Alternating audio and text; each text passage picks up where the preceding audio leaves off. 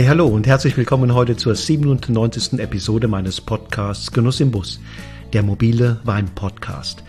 Mein Name ist Wolfgang Staud und wie immer lade ich dich ein, mich auf meinen Reisen in die Welt des Weines zu begleiten und dabei zu sein, wenn ich mich mit interessanten Typen der Wein- und Winzerszene treffe.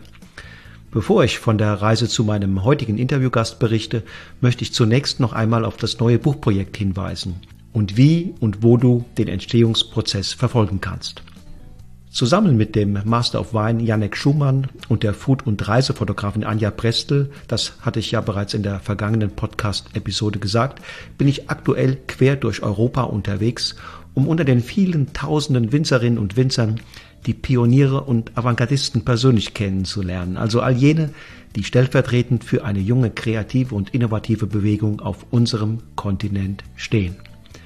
Eine Bewegung abseits von Hightech und geschmacklichem Mainstream und frei von Konventionen und Dogmen.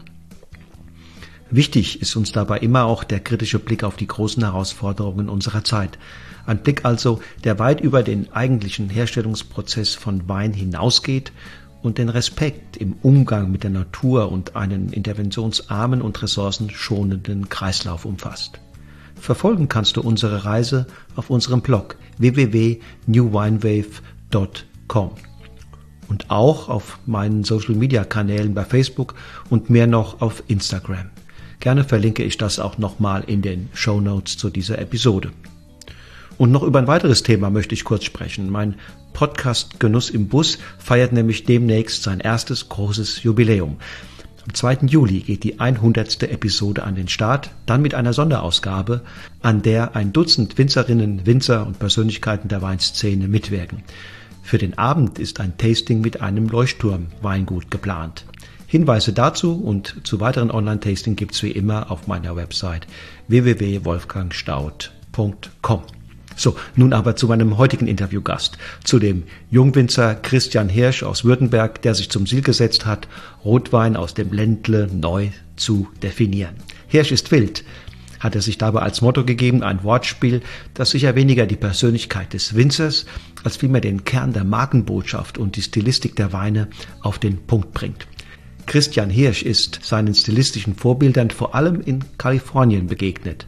Abfüllungen aus den Sorten Merlot und Cabernet, also stilistisch der absolute Kontrapunkt zu allem, was seine Heimat traditionell zu bieten hat. Und weil diese Erfahrungen ziemlich zeitgleich mit deutlichen Hinweisen auf klimatische Veränderungen hierzulande einhergingen, schien es nur logisch, die Zeichen der Zeit zu erkennen und nicht länger alles auf Trollinger und Co. zu setzen, sondern auch Sorten eine Chance zu geben, die mit Wärme und regenärmeren Bedingungen besser umgehen können. Im Interview mit ihm habe ich gespürt, dass ihn seine Zeit in Kalifornien doch sehr nachhaltig geprägt hat.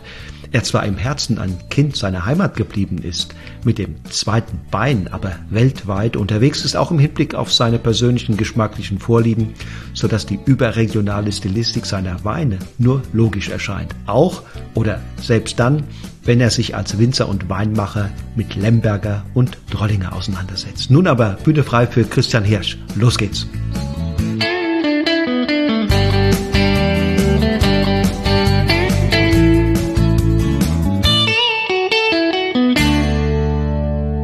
So, hallo, hallo Christian, grüße dich. Hi Wolfgang. Hi.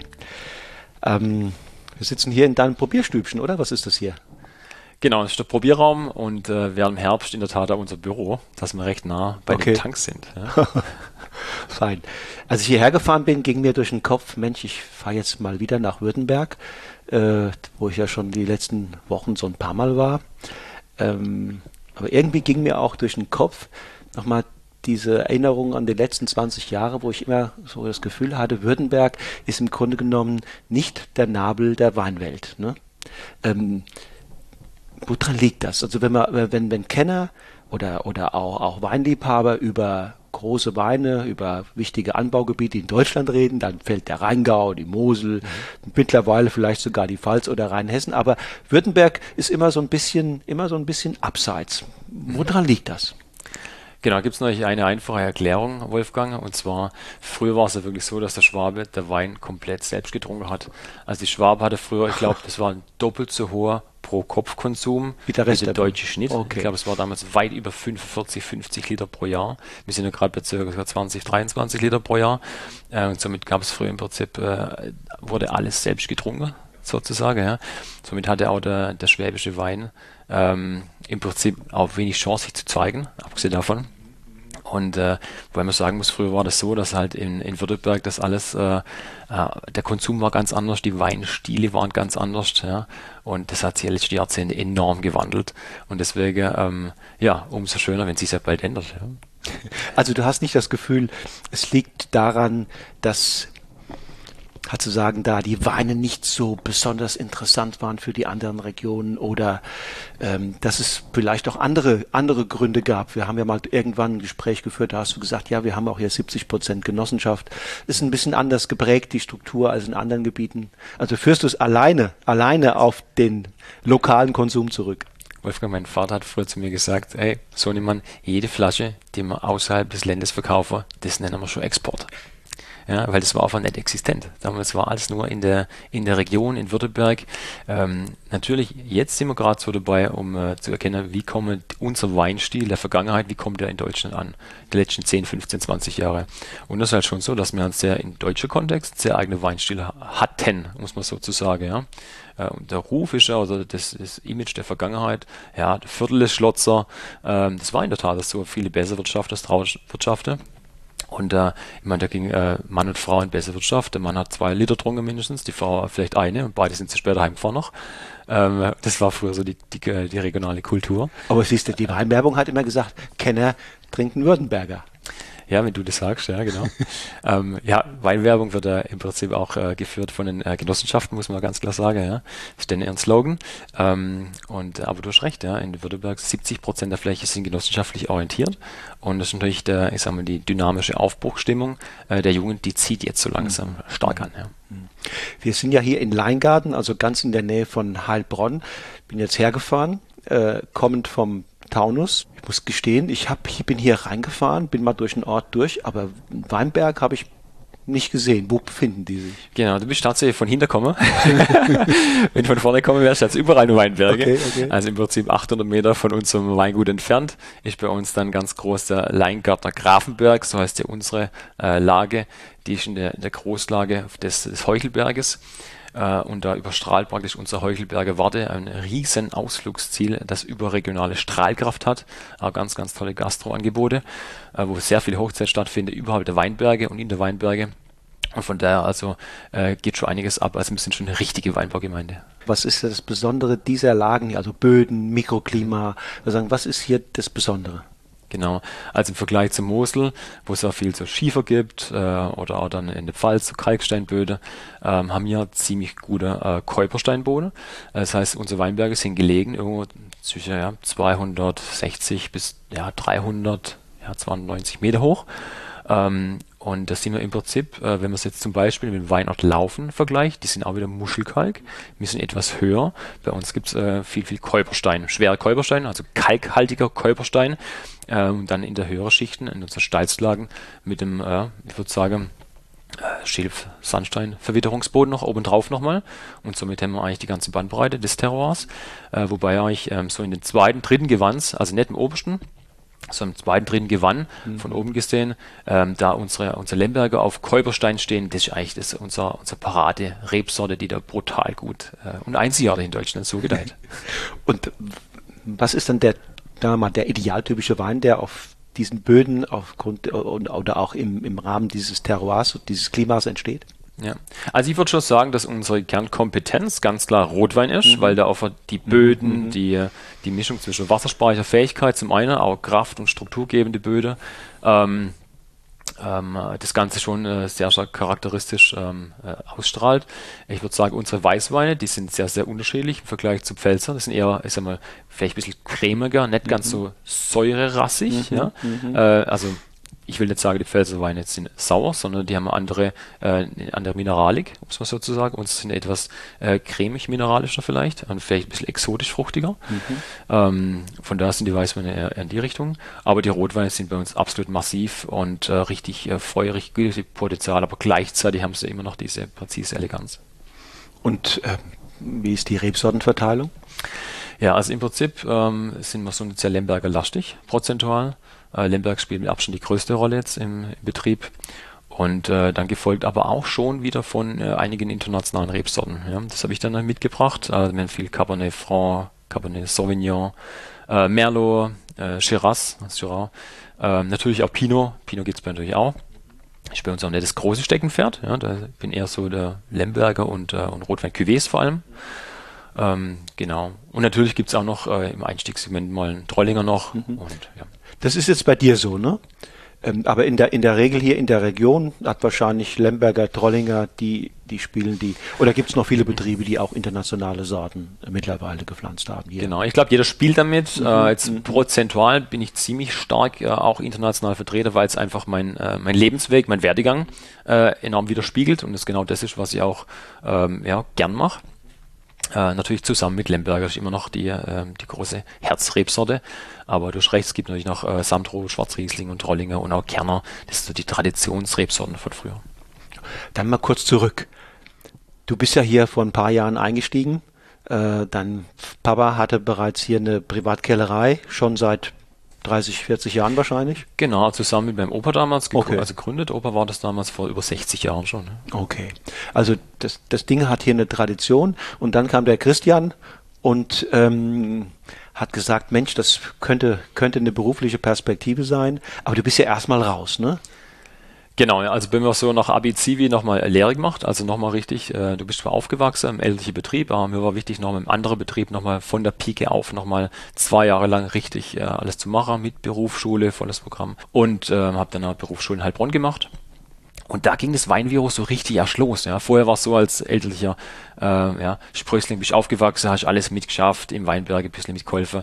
Ähm, ja, so richtig das Weinvirus war, ich wusste, dass da irgendwas ist, dass ich Lust auf das Ganze habe, aber ähm, du kennst vielleicht, Wolfgang, wenn man das Weinvirus zugeschlagen hat, ähm, dann ist es unfassbar, lässt dann nicht wieder los. Ja.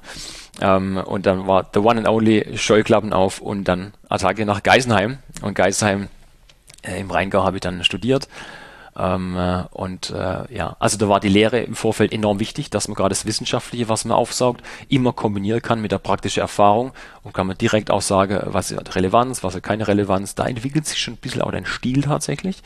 Ähm, und dann äh, natürlich auch äh, Geisern war auch mitunter das Sprungbrett nach Kalifornien. Okay. Das heißt, du hast bis wann? Mit Mitte 20 Geisenheim weg? Genau, richtig, ja. Also ich war so Mitte 20. Ja, Mitte 20. Ja, ne, zurück ans Kontinent. Und dann hast du in Kalifornien richtig gearbeitet oder war das mehr so ähm, ja, ein bisschen entdecken, schnuppern, Praktika, wie war's? Also tatsächlich beides, Wolfgang. Und zwar im Jahr 2007, also zwischen dem zweiten und dritten Semester, äh, habe ich mit dem Studiokollege äh, Reis ausgenommen und haben wir die Chance gehabt, im Sonoma, also im Russian River Valley, haben wir beim Weingut Hartford äh, Family Winery ähm, einen Praktikumsjob bekommen. Haben praktisch unsere sogenannte Semesterferie künstlich ausgedehnt, weil wir waren etwas länger weg, wie wir sein sollten. Aber wir haben gesagt, komm, diese praktische Erfahrung in so einem ganz tollen Betrieb. Ähm, wir waren, ich glaube, elf Wochen weg. Ähm, was man vorher nicht wusste, das war damals der Haus- und Hoflieferant fürs Weiße Haus. Und die haben unfassbar gute, vor allem äh, also kräftige, aber zugleich auch sehr kühle Pinots gehabt. Sonoma, also mit viel Nebel. Wir sind morgens aus dem Haus raus mit Jacke, lange Hose und zwischen 10 und halb elf kurze Hose und T-Shirt. Da haben wir diese Tag-Nacht-Schwankung und dieser Nebeleffekt, was drüber Sonoma und vor allem Napa hatte, wahrgenommen. Ähm, und haben einfach gemerkt, es gibt kräftige und auch schwere Rotweine, aber gleichzeitig Trinkfluss und Präzision, Eleganz. Mhm. Und die Kombination fand ich einzigartig. Mhm. Wir waren damals The Germans on the Press. Mhm. Wir haben damals Traube verarbeitet dafür. war sensationell. Und haben da schon viel gearbeitet, aber viel Geld für gute Rotweine ausgeben drüber. Also wir sind mit einer schwarzen Null zurückgekommen und natürlich viele Erfahrungswerte. Ja, okay. Aber ähm, da war für mich dann schon klar, äh, also Kalifornien war schon ziemlich stark vor Ort. Hier, wenn man jetzt als, äh, als Deutscher Kalifornien, USA denkt, denken wir immer, was gibt's denn da für, für Weine überhaupt? Und die Exportweine, die wir hier trinken, äh, die widerspiegeln eigentlich überhaupt gar nicht das wieder, was es dort gibt. Also vor Ort sind so Nummer in Napa ist ein absolut, äh, absolute ähm, starke Weine. Und da habe ich halt äh, durch einen Zufall, bin ich zurückgekommen, in Geisheim direkt im dritten Semester gehört, es gibt so ein Stipendium, dass man nach Kalifornien gehen kann und da studieren. Und da haben wir drauf beworben und äh, irgendwie hat es tatsächlich geklappt. Glück hätte oder Not haben nicht schlecht passt zumindest. Und dann war ich dann drüber nochmal, 2009, 2010 haben wir für ein ganzes Jahr okay. ähm, ähm, am äh, Robert Mondavi Institut äh, der UC Davis, bei, bei Sacramento war das, Übrigens zeitgleich, wo der Arnold Schwarzenegger äh, Gouverneur war. Wir waren tatsächlich so mal an seinem Büro, haben geklopft, aber wahrscheinlich war gerade Zigarrenpause. und ähm, ja, und da haben wir dann äh, die Nähe vom Napa Valley auch ganz klar gehabt und auch die enorme Verzahnung zu der, äh, zu der Praxis, zu dem Winemaker von Napa. Wahnsinn. Sehr cool. Also und äh, das hat dich doch nochmal wahrscheinlich einen Tick mehr geprägt als Geisenheim selbst. Ja, natürlich, Geisenheim auf, auf seine Art war enorm wichtig auch, weil du bist ja als Schwabe hinkommen hast dann aber innerhalb von kürzester Zeit, es gibt ja glaube ich nur 80 Studenten pro Studiengang, hast alle anderen ähm, Studenten äh, viele Freunde gewonnen und auch durch verschiedene Motorweinproben nach der Vorlesung und dich super schnell ausgetauscht und dann wusstest du genau Bescheid, wie die Weinwelt anderer Anbaugebiete so tickt. Ähm, aber so den, äh, den Horizont nach draußen zu bekommen, musst du natürlich rausgehen. Äh, ich sag mal, um deine Heimat mehr anders zu sehen, musst du auf jeden Fall rausgehen und dann den Blick zu schärfen. Und äh, ja, äh, meine Schwester hier, die hat äh, früher gesagt, ähm, ja, also die hat unsere Generation beschrieben, ja, wir kennen die Welt, aber wir lieben die Heimat. Und, äh, und da müssen wir erstmal rausgehen und das Ganze auch dann äh, aufsaugen und dass wir dann auch mehr schätzen, was daheim lebt, was daheim wächst, wie es wächst. Und ja. das war enorm wichtig. Und ich habe ja äh, ein paar deiner Weine schon verkostet, ich kenne sie.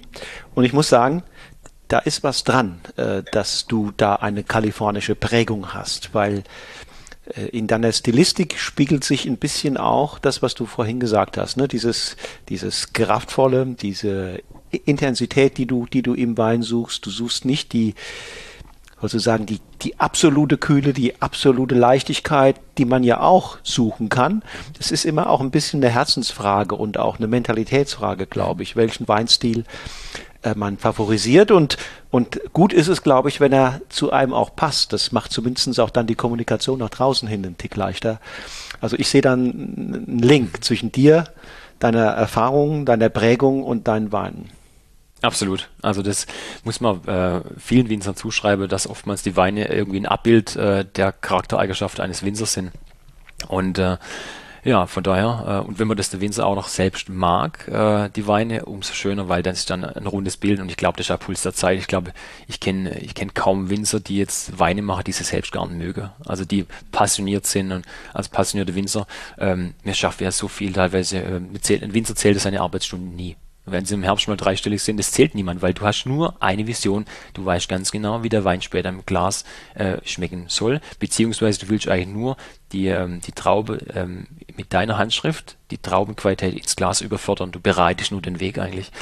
Und, äh, und ich glaube, bin ziemlich sicher, dass äh, das immer, immer ein Abbild äh, der Winzerpersönlichkeit ist. Das war, glaube ich, nicht schon immer so, dass, dass es diesen Link, diesen sehr leicht nachvollziehbaren Link zwischen Persönlichkeit und Weinstilistik äh, gegeben hat. Ich meine, könnte mir vorstellen, und ich glaube es sogar war so, dass die, dass die Winzer früher intuitiv vielleicht auch das so ähnlich gemacht haben, aber das zumindest vom Markt her das äh, keine Bedeutung hatte und auch in der Kommunikation keine Rolle gespielt hat. Äh, das ist heute doch eine andere Ding, eine andere Sache geworden, dass die Story, die Persönlichkeit des Winzers, äh, die Art, wie man sich präsentiert, eine andere Rolle spielt und deshalb dieser Link überhaupt erst ins, in den Fokus gerät.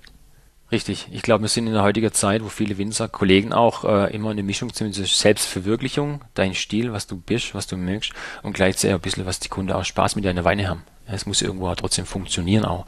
Äh, und gut, früher war die, der Weinstil war anders, muss man auch ganz klar sagen. Das Klima war früher anders. Also man kann nicht alles nur auf irgendwie, früher war die Persönlichkeit anders, sondern äh, früher war ganz anderes Klima, äh, früher hatten wir ganz andere Herbste äh, und natürlich jetzt eine andere Rebsorte und natürlich auch früher hatten oftmals die Eltern gern die Chance oder Möglichkeit rauszugehen, auch mal einen, einen anderen Horizont zu entwickeln. Ja, das ist im Prinzip, äh, bei meinem Vater war es so, äh, Opa sagt, komm Schäum, dann bauen wenn du nicht heimkommst, dann bauen wir nicht. Ja.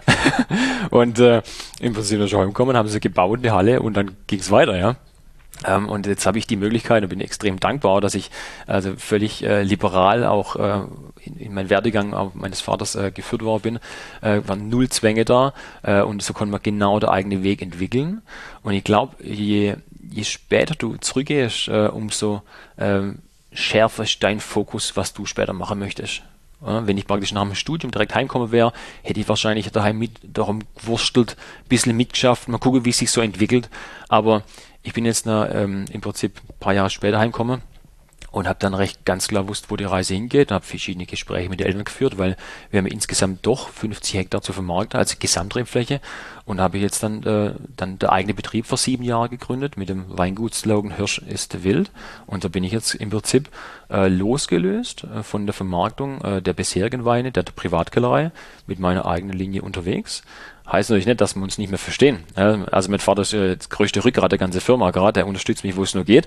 Aber allein was, äh, was äh, Sensorik, Ausstattung, Vertriebsweg, Preis angeht, ähm, gehe ich einen ganz anderen Weg. Wie war der Start und vor allen Dingen, ähm, du kamst mit Ideen zurück, ist mir ja schon klar. Du hast studiert, warst in, warst in den USA, aber diese Dinge im, als Backup hinten dran ist gut, aber da muss man sich trotzdem hinsetzen und muss überlegen, wo soll die Reise hingehen, mit welchem, mit welchen Kunden, äh, mit welcher Weinstilistik, mit welchen Rebsorten, vielleicht muss ja auch da noch was äh, verändert werden dann in den, in den Anlagen. Also wie ging's los? Wie sah dein Businessplan aus? Ja, genau, Businessplan. Also ich sag mal so, es gab keinen hundertprozentigen Masterplan. Ja, so, äh, so bei der Etikette nicht, also bei der Weinstil nicht. Ich wusste nur, dass irgendwas in mir drin ähm, und ähm, äh, das so die Verwirklichung, äh, das, was ich alles gelernt habe, das äh, mir juckt's in den Finger sozusagen. Und ähm, ich muss auch dazu sagen, ähm, als ich äh, meine Ausbildung fertig gemacht habe, äh, das war schon vor 15 Jahren mittlerweile, hat mich mein Vater schon gepackt. Wir sind in die Weinberge rausgegangen. Hat er schon gesagt, so niemand, da ist ein Weinberg, da ist Grauburg und der Weißburg und der Chardonnay drauf. Jetzt machst du irgendwie, wir verkaufen es irgendwie, egal was rauskommt. Ja, also er hat mir damals schon äh, wirklich äh, völlig frei mich machen lassen, mal experimentieren und hat gesagt, merkt, okay, das scheint nicht so schlecht zu funktionieren, dem kann man ein bisschen mehr Verantwortung geben. So hat er praktisch auch schon angefangen, frühzeitig angefangen, auch loszulassen. Und ich glaube, wo dann ich zurückgekommen bin, habe meine sehr starke Vision präsentiert. Ähm, und äh, ich muss sagen, also meine Eltern, mein Vater ist natürlich, äh, würde sagen, all in gegangen. Ja, also ich, als Student hast du keine äh, finanziellen Mittel, aber ich durfte die Strukturen der Firma hier nutzen, mhm. um mich da zu verwirklichen. Und das Schöne dabei ist halt, es, es, muss natürlich auch funktionieren. Aber wenn der, wenn der Vater merkt, dass der, dass die Kunde die, die Weine und die verschiedenen Weine, die Stile auch annehme, äh, umso schöner. Dann da kannst du laufen lassen. Ja, aber ich glaube vor allem am Anfang der, der Invest in mich, also von der höheren Generation, ähm, die war schon enorm wichtig, sonst wär, stünde ich nicht hier, wie ich jetzt hier mhm. bin, und durfte meinen Weg gehen. Ja. Wobei, mir gerade ein, mein Vater hat eigentlich schon immer gesagt, zum Geburtstag, schon das ganze Leben lang, alles Gute zum Geburtstag, geh immer deinen Weg. Mhm. Ja, also das letztendlich hat er so machen lassen. Ja. Das ist sehr weise und auch mutig. Gute Intuition vielleicht, ja. Ja, also von daher, du hast gerade nochmal angesprochen, der Weinstil. Am Anfang habe ich halt äh, alles Mögliche von dem Weinberg was äh, probiert, da mal Experiment gestartet, den Weinberg premiumisiert, da hat Trauben halbiert. Also ich habe im Prinzip mein ganzes Wissen mal ausgetobt und habe dann äh, gerade die Premiumweine in die Barks gelegt ähm, und dann das im nächsten Jahr wiederholt, also nicht verkauft. Also alle Weine über 10 Euro, die sind ewig die lange, für 20, 40 Monate in Barrix. Aus Schwäbischer Arche übrigens. Ähm, und dann beim zweiten Jahr wird wieder gemacht, also Weine ähm, produziert, äh, bereitet und dann wieder nicht verkauft. Und dann hat Mutter gesagt, sag mal, willst du mir irgendwann anfangen, mal Weine zu verkaufen? Dann habe ich gesagt, ja Mama, braucht Zeit, das ist wichtig, äh, große Rotweine brauchen Zeit. Und äh, und wie es dann äh, der Zufall so will, dann war wirklich an dem Zeitpunkt, ähm, kam die Ausschreibung von der Hotelgruppe Mercure. Die haben gemeinsam dem Deutschen Weininstitut eine Ausschreibung gemacht unter allen Jungwinzern äh, Deutschlands, also unter 35 Jahre. Ja, und aber die haben natürlich eine große Menge Premiumwein gesucht. Also da ging es dann, oh, was damals 6000 Flaschen Premiumwein. Ja. Wer hat denn bitte 6000 Flaschen Premiumwein im Keller liegen? Ich habe es gehabt. Ich habe hab keinen Vertrieb gehabt. Das war genau der Zeitpunkt, wo ich loslegen wollte im Vertrieb. Da kam die Ausschreibung. Es waren es da wirklich 88 Jungwinzer und äh, noch mehr Weine wurde angestellt. Und das ist für mich immer noch Gänsehaut und wegweisend, dass der, in der Vorrunde, und zwar verdeckte Probe, in der Vorrunde um Finale wir den ersten Platz gemacht haben. Das ist für, mich, für mich Gänsehaut. Also ich, absolut äh, der Wahnsinn. Und ähm, ja, dann hat es auch. Was hast du gemacht? Entschuldigung. Hast ja? du die verschiedenen, die verschiedenen Gebinde dann zusammengefasst. Genau, das war damals schon der Startschuss für meine äh, Küvetierung. Also ich habe im Prinzip musste vorstellen, es waren vielleicht 50 Flaschen Wein. Also ich habe da 50 mal Barrikproben gezogen in eine Flasche und habe die dann einzeln probiert und dann praktisch äh, ja im Prinzip im Konzert zusammengefügt und ja witzigerweise ich höre nie klassische Musik, da schon, da liegt also ich höre sonst nie, aber ich glaube da kommt irgendwie so ein Flow-Zustand ja, beim Küvetieren ja, ja. und äh, ja und habe das dann einfach probiert und äh, ja tagelang bin abends mit schwarze Zähne heimkommen. Meine Mutter hat damals gesagt, du darfst nicht mehr 100 Leute gehen, das sieht aus wie ein Monster. So lange habe ich da Weine probiert. Und äh, ja, und dann aber ist, äh, ja, Glück, Glück braucht man auch dazu, dass der Stil auch ankommt. Weil, und du hattest die 8000? Äh, die 6000 Flaschen, genau, war eine Punktlandung. Ähm, so viel hatten wir gerade äh, am Start.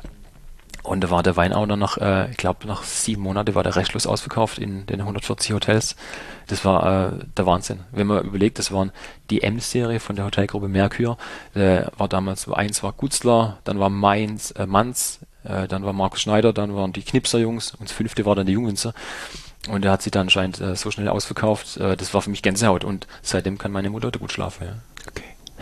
Und hatte dieses, dieser Erfolg Ausstrahlung dann auf, auf andere ähm, Dinge, die sich da entwickelt haben? Ja, ich würde sagen, auf jeden Fall war der Weg bestätigt, dass man sagen kann, hey, hör mal zu, okay, Christian, es war nicht so schlecht, mach weiter so. Ja, und äh, dann war mein Stil, also meine Handschrift etabliert. Die auf ein, über Nacht eigentlich, ja. Dann war das kein Experiment mehr, sondern war es wirklich auf einen Schlag eine wirtschaftliche Säule auch von der ganzen, vom Unternehmen, äh, dass das der richtige Weg ist. Also im Prinzip äh, diese Rotweinstil verbunden mit äh, meinem Barrix aus Schwäbischer Eiche mhm. und vor allem viel Zeit lassen Mhm. Zeit lasse, Geduld lasse, bis die Weine von alleine groß werden mhm. und dann erst vermarkte. Da hast du jetzt hier und da noch ein bisschen dran gedreht oder sagst du, nee, also das, was damals war, wenn ich das jedes Mal wieder erreiche, dann bin ich sehr, sehr zufrieden. Also vom Grundgerüst ähm, schon beibehalte, aber natürlich als Winzer ähm, jeder Herbst ist anders. Du gehst immer auf die unterschiedlichen Jahrgänge ein. Ähm, du ähm, du behandelst die Trauben etwas anders. Ähm, vor, ganz wichtig vor allem auch der Lesezeitpunkt und auch dann, ähm, wie lange lässt du die Trauben mit der Maische, mit den Beerenschalen nach der Vergärung ziehen. Ähm, ich würde sagen, aber so zu 80, 90 Prozent den Weg, äh, den gehe ich seitdem weiterhin konsequent. Aber ähm, ja, ich habe nichts dagegen, wenn man sich ab und zu mal neu erfindet und noch ein paar, ein paar Fingerspitzengefühle mal ein bisschen walten lässt und auch mal ähm, auf, seine, auf seine Umgebung auch eingeht vor allem auch die Jahrgänge sind einfach unterschiedlich. Nochmal, Kalifornien hat mhm. ja auch deinen Rebsortenspiegel beeinflusst. Ne? Das mhm. ist ja hier nicht, was du hast, so ganz typisch ähm, schwäbisch oder lokal. Wann hast du gepflanzt? Und was? Genau. Ähm, also Geschichte dazu. Ich bin 2010, das war die Halbzeit in Kalifornien, bin ich rübergeflogen und hast und, gepflanzt. Und hab gepflanzt. Nee, Spaß. Im Prinzip, äh, ich war zwei Wochen hier bei der Familie, bin rübergeflogen nach San Francisco, habe dann meine Eltern gesagt, ja, ich bin gut angekommen, äh, habe an dem Abend wieder ein Cabernet Sauvignon getrunken und der war so fantastisch gut einfach wieder. Und dann habe ich gesagt, hey, Papa, ich glaube, wir müssen, müssen mal es wagen und auf in den Klimawandel investieren. Es geht pflanzen wir Cabernet Sauvignon. Dann hat er zu mir gesagt, ey Sohnemann, jetzt ist aber schade, dass unsere Bestlage, die ist gerade brach tatsächlich, aber da hat er schon Muskat-Trollinger Reben reserviert. Da ich dachte, Mama mia, ey.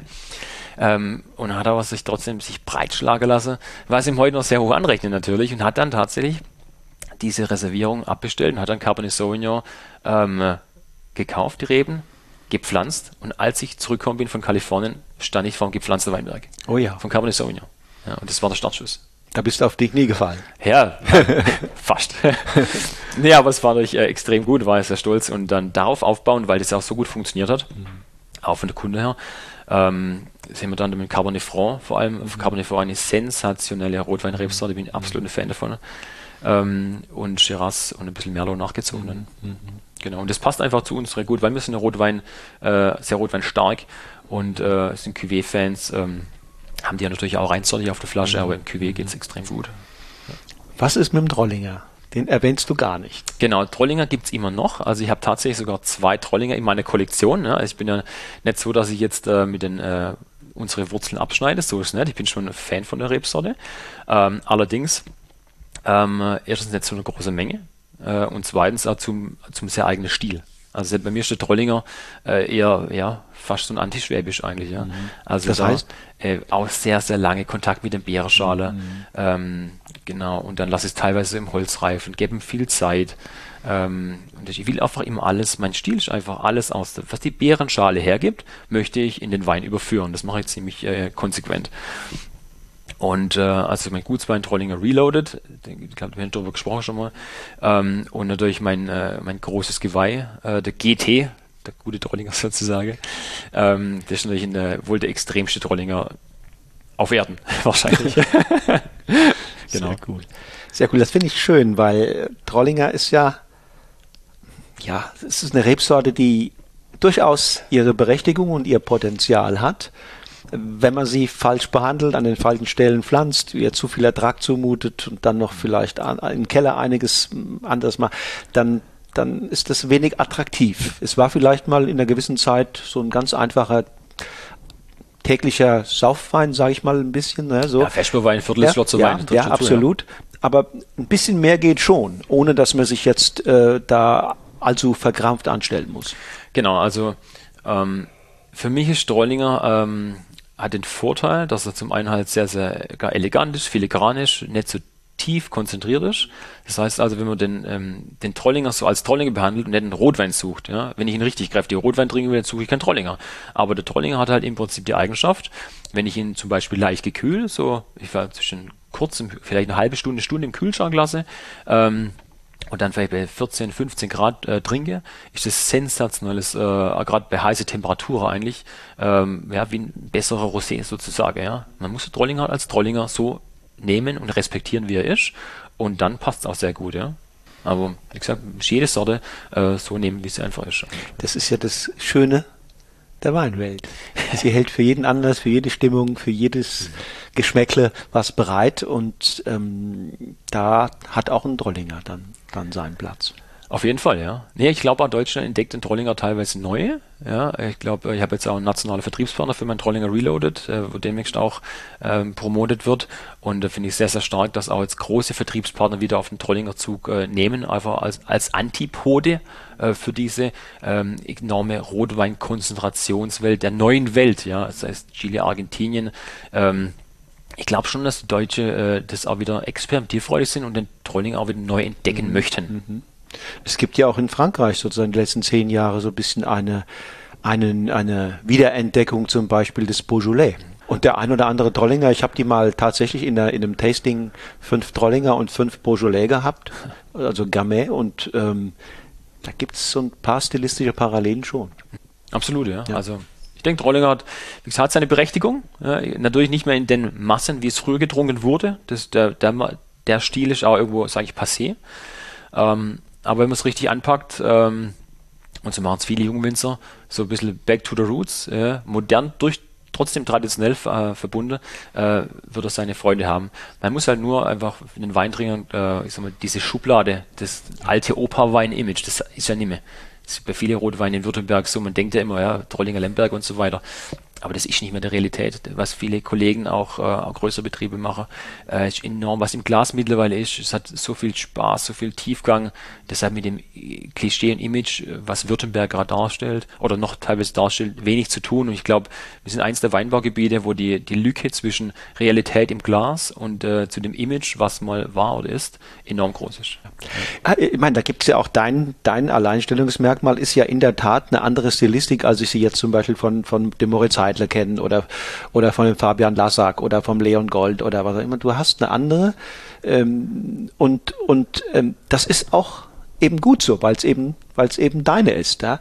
Ich habe die letztens sagte ich mal, was ist eigentlich der Begriff? Ne? Wie würde ich, wie würde ich diese Stilistik ähm, beschreiben? Und äh, da ist mir als ersten Begriff, den magst du vielleicht gar nicht, ist mir, ist mir äh, eingefallen, gehobener Mainstream. Ja, das meine ich positiv. Das meine ich also, äh, das sind keine funky Weine. Das sind nicht Weine, die die ähm, ja sich an ein sehr elitäres oder auch ein sehr besonderes äh, freakisches Publikum richten, sondern eher an ein größeres Publikum, ähm, aber da eine gehobene Qualität liefern. Ne? Das ist so das, wo ich dich sehe, auch im, in Abgrenzung zu dem einen oder anderen Kollegen hier. Ja, völlig okay. Also äh, würde ich mir auch so beschreiben. Es ist äh, auch äh, wichtig, dass auch, ähm, ja, also du nennst es mal gehobener Mainstream. Äh, das bedeutet im Prinzip, dass man auch Weine hat, die auf Trinkfluss haben, die auch von einer größeren Runde gemocht werden. Ähm, das ist absolut äh, richtig. Ähm, mache ich natürlich nicht zielführend so, sondern das ist im Prinzip den Stil, der aus mir resultiert, ja, ganz klar, ja. Also er hat schon trotzdem auch meine, äh, meine großen Geweihe, der wirklich, äh, äh, ja, Rockstar-Stoff darstellen, ja, ziemlich, ähm, aber im Großen und Ganzen von der Handschrift, ähm, ja, da gebe ich tatsächlich recht. Und wie ist das Sortiment aufgebaut? Du, du erwähnst ja äh, großes Geweih und dann ist das so ähnlich zu verstehen wie großes Gewächs. Also dann gibt es unten drunter noch einen Ortswein und darunter noch einen Gutswein oder wie ist es aufgebaut? Genau, also im Prinzip das Kernsortiment sind die Gutsweine, dann habe ich ja die Ortsweine auch, die typischsten Vertreter, schon Lemberg und Riesling. Und dann bei der Großgeweihe, da tobe ich mich natürlich enorm aus. Äh, da gibt es dann von 13 bis 40 Euro, also die ganze äh, Bandbreite. Ähm, wobei ich immer ganz schelmisch sage, ja, große Gewächs gibt es natürlich viele gute, aber großes Geweih gibt es nur beim Hirsch. ja, gibt es nur beim Hirsch. Und äh, habe dann jetzt drunter vor kurzem noch eine Wildklasse-Range ähm, reingezogen, so als Einstiegsbereich, sodass ich jetzt im Prinzip äh, auch alles abdecke und dass auch langfristig natürlich auch äh, die Firma ähm, auf Christian Hirsch laufen kann. Mhm. Jetzt heißt das Ding hier, Hirsch ist wild. Ne? Das ist, ist ähm, bist du ja nicht, du bist ja ein sehr freundlicher, ein sehr zugewandter, ein sehr auch, sagen wir mal, von der Ausstrahlung her ein sehr positiv fröhlicher Typ, so erlebe ich dich. Ähm, Hirsch ist wild. Äh, ähm, was ist da die Botschaft? Ich hätte zunächst mal eine richtige Aussage, ja. Also Hirsch ist wild per se. Nennen wir es doppelt oder trippeldeutig, äh, liegt ja auf der Hand. Aber im Prinzip, äh, ja, das war damals äh, mein Messeslogan, wo ich auf, auf die Pro Wein, auf eine internationale Weinmesse gegangen bin, in Düsseldorf damals. Da war das im Prinzip auf der, auf der Einladungskarte, habe ich das einfach rausgeschrieben. Hirsch ist wild, ohne mir was dabei zu denken. Mit dem, äh, dem vektorisierten Hirsch im Hintergrund. Und äh, dann kam es aber irgendwie so gut an, beziehungsweise war extreme Wiedererkennung da, ja, weil es immer uns widerspiegelt, weil es ein bisschen ein augezwingender Humor hat, äh, die Verständnis und und daraufhin war das die Grundlage meines gesamten Konzeptes dann. Ja. Also auf jedem Weinkarton steht Hirsch ist wild. Äh, meine Weine halt von große Geweihe. Dann die wichtigste Wein ist natürlich auch der mit Rot und Wild und Weiß und Wild oder jetzt die Wildklasse Range eingebaut. Ähm, und darauf basiert letztendlich alles. Ja. Also äh, ja, ob das der Winzer wild ist oder ob ich dann einfach mal wild mit den Trauben unterwegs bin. Freier Interpretationsspielraum. Ja, ich will es nicht auf den Punkt bringen. Ja, äh, ist gut. Ist auf gut. jeden Fall ist der, ähm, wenn man mich kennt, versteht man es dann. was hältst du davon, wenn wir mal was probieren zusammen? Auf jeden Fall, top Idee. Mhm. Schießen wir los. Ja, mit was beginnen wir? Was ich schlage vor mit einem Grauburgunder Edition Junior. Du hast uns hier einen Grauburgunder eingeschenkt. Der hat einen dezenten Lachston. Äh, die meisten Grauburgunder, die ich so kenne und die meisten Hörer wahrscheinlich auch, äh, das ist ein normaler Weißwein von der Farbe. Ne? Wie kommt das jetzt hier zustande? Genau, also mit Grauburgunder ist das tatsächlich das Markezeichen seit einigen Jahren schon. Und zwar, Hintergrund ist der, dass Grauburgunder draußen im Weinberg ja auch keine grüne oder weiße Traube ist, sondern die ist ja wirklich äh, ja, rosa-rot, wenn man so will. Mein Ziel ist immer, dass ich ähm, das Maximale, was die Traube mir gibt, ähm, bei der Lese, in den Wein überführe. Und so lasse ich die Grauburgunder Trauben direkt nach der Annahme äh, mindestens 20, 22 Stunden im eigenen Saft ziehen. Und somit lösen sich viele geschmacksgebende Inhaltsstoffe mit, äh, äh, dass der Wein stärker Abgang hat, vollmundiger Wein daraus resultiert. Aber da kommt etwas Farbstoff mit raus. Und äh, als ich das das erste Mal gemacht habe, vor einigen Jahren, ähm, habe ich die Trauben gepresst, Wolfgang. Und äh, rauskomme ich ein, ein, ein rosa-roter Saft, der war dunkel, wie der dunkelste Trollinger, den ich jemals gesehen habe. Um Himmels Willen, was ist mit dem Grauburgunder passiert? Ich habe fast schon abgeschrieben und gesagt, okay, das wird nichts das Jahr. Aber dann durch die Vergärung ähm, bindet sich die Farbe etwas ein, verliert sich an die Hefe etwas und daraus kommt einfach ein Wein, das so ein richtiges Bronze, das helles Lachs hat. Äh, und es wurde einfach dann zum Markenzeichen dieses Grauburgunders. Ist jetzt kein Orange Wein per se, also ich habe es nicht mit den Beerenschalen vergoren, sondern schon nach 22 Stunden circa gepresst und dann kühl vergoren. Einfach ähm, enorme eine Mundfülle, ganz langer Abgang, gute Struktur auch. Also im Vergleich zum Weißburgunder, der eher ganz elegant filigranisch ist, der Grauburgunder einfach so ein bisschen der äh, barockere äh, Vertreter mehr Struktur hat und ähm, der darf ruhig kräftig sein. Ich habe nur ein Grauburgunder reinsortig, also ich spiele nicht die Klaviatur. bei anderen Weingüter. Und äh, so hat sich der Stil entwickelt. Ähm, ja, ansonsten sind noch äh, 20 Prozent wurde auch in gebrauchten äh, Barrix vergoren. Ähm, also ich will jetzt, der hat jetzt keine, keine Holztouch, sondern wirklich nur, dass in den Barrix auch den, äh, den Hefekontakt da, das Syrlim rührt die mhm. Hefe auf, mhm. dass es einfach sehr cremig und mhm. unendlich lang wird. Mhm. Genau, das ist diese Mischung, die ich hier feststelle, zwischen diesem cremigen auf der einen Seite ist aber nicht zu viel, weil es meines Erachtens auf der anderen Seite gepuffert wird durch so einen leichten Gerbstoffeintrag. Ja? Und so wird es nicht zu mollig, was ja passieren kann manchmal, wenn er, wenn das zu, wenn das cremige sozusagen über die über über das Ziel hinausschießt, ne? Wenn man zu viel aufgerührt hat, kann das mit. Aber auf der anderen Seite durch den Holzeintrag und wahrscheinlich durch die Maischestandzeit hast du da einen kleinen Gerbstoffeintrag, der die Säure ein bisschen ergänzt und sozusagen die innere Balance dann als Partner oder als Gegenpart dieser Cremigkeit eigentlich so eine schöne Harmonie herstellt. Absolut. Ich denke, das ist ein sehr einzigartiger Stil vor allem. Ähm, gesagt, Grauburgunder gibt es sehr, sehr viele, auch sehr, sehr viele gute. Ich denke, mit dem Grauburgunder Edition Junior gehen wir äh, einen eigenen Weg. Ähm, und er hat mittlerweile einfach eine sehr, sehr schöne große Fangruppe. Wie viele Flaschen gibt es davon? Ähm, von dem jetzt ähm, sind wir mittlerweile bei ähm, knapp 8000. Ja, und ich habe gesehen, der hatte auf dem Etikett ein bisschen Alkohol, aber der ist geschmacklich, jetzt sensorisch mm, eher, eher im Hintergrund. Genau. Also ich muss dazu sagen, generell haben viele meiner Weine irgendwo zwischen 13 und 14 Prozent Alkohol. Ähm, aber ich habe noch keine einzige Kunde äh, höre, dass die Weine irgendwo brandig wären. Ähm, das resultiert daraus, dass ich einen hohen Extrakt habe, also für hohe Traubeextrakt, was wiederum resultiert aus geringen Erträgen im Weinberg dass, dass die, die Rebe sich auf weniger Trauben konzentriert, mehr Geschmack bringt äh, und gleichzeitig natürlich auch durch meine ähm, äh, kellerwirtschaftliche mhm. Maßnahme, dass mhm. ich im Prinzip alles versuche, aus der Beerenschale in den Wein überzuführen. Und so steht der Alkohol, der es natürlich braucht im Wein, nie irgendwo ähm, drüber, over the top, sondern der mhm. ist immer schön im Gesamtgefüge drin. Mhm. Du könntest natürlich ein bisschen früher ernten, hm? dann könntest du, wenn du wolltest, den Alkohol vielleicht auch noch um einen Volumenprozent nach unten bekommen, aber willst du gar nicht. Ne? Genau, also ich finde, drei, die, für mich sind es zarte 13,5, das ist für mich äh, zu dem Stil perfekt passend und als Essensbegleiter zum helle Fleisch wunderbar. Federt es gut ab. Du bringst also im Moment nicht auf diesen, diesen Zug auf, der da heißt, die Weine wieder kühler, säurebetonter, schlanker ähm, hinzubekommen, egal, auch wenn das Jahr zum Teil das Gegenteil äh, hergibt. Gut, bei Weißburgunder eher. Mhm. Für mich ist Grauburgunder einfach grundsätzlich der, der, der, stärkere Typ, der maskulinere Typ und Weißburgunder eher feminin. Bei Weißburgunder lesen wir schon etwas früher.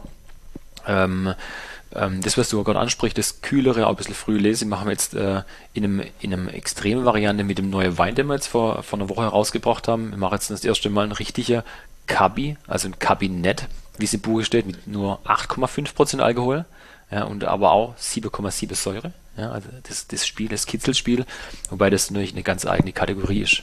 Ja. Sehr cool.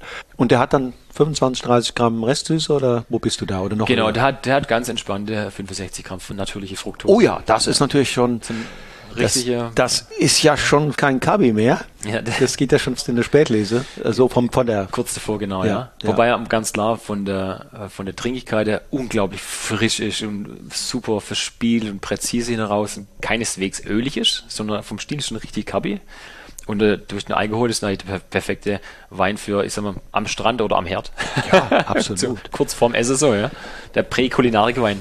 Der geht sicherlich auch zu einem zu einem äh, äh, Stück Apfelkuchen. Ne? Nochmal zurück, mich interessiert. Ähm, du hast vorhin gesagt, insgesamt habt ihr hier 50, 40 oder 50 Hektar.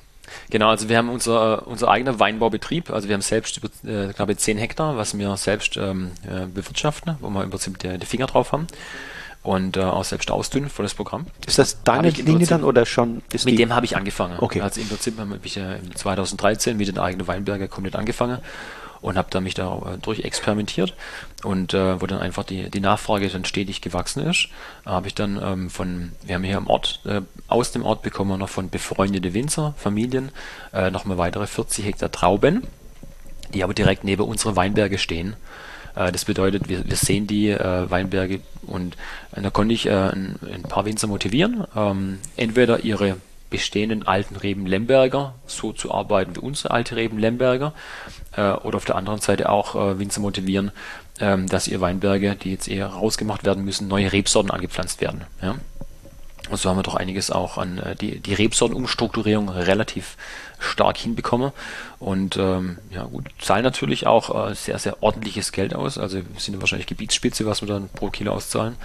Ähm, so bekomme ich einfach richtig guter Stoff, der im Prinzip identisch ist mit meiner eigenen Weinberge. Mhm. Also Geld motiviert doch ein bisschen, ne? Belohnung. Spaß in der Arbeit plus finanzielle ja. äh, Geschichte macht gesamt viel Freude natürlich ja. auch für den Winzer. Ja. ja, absolut.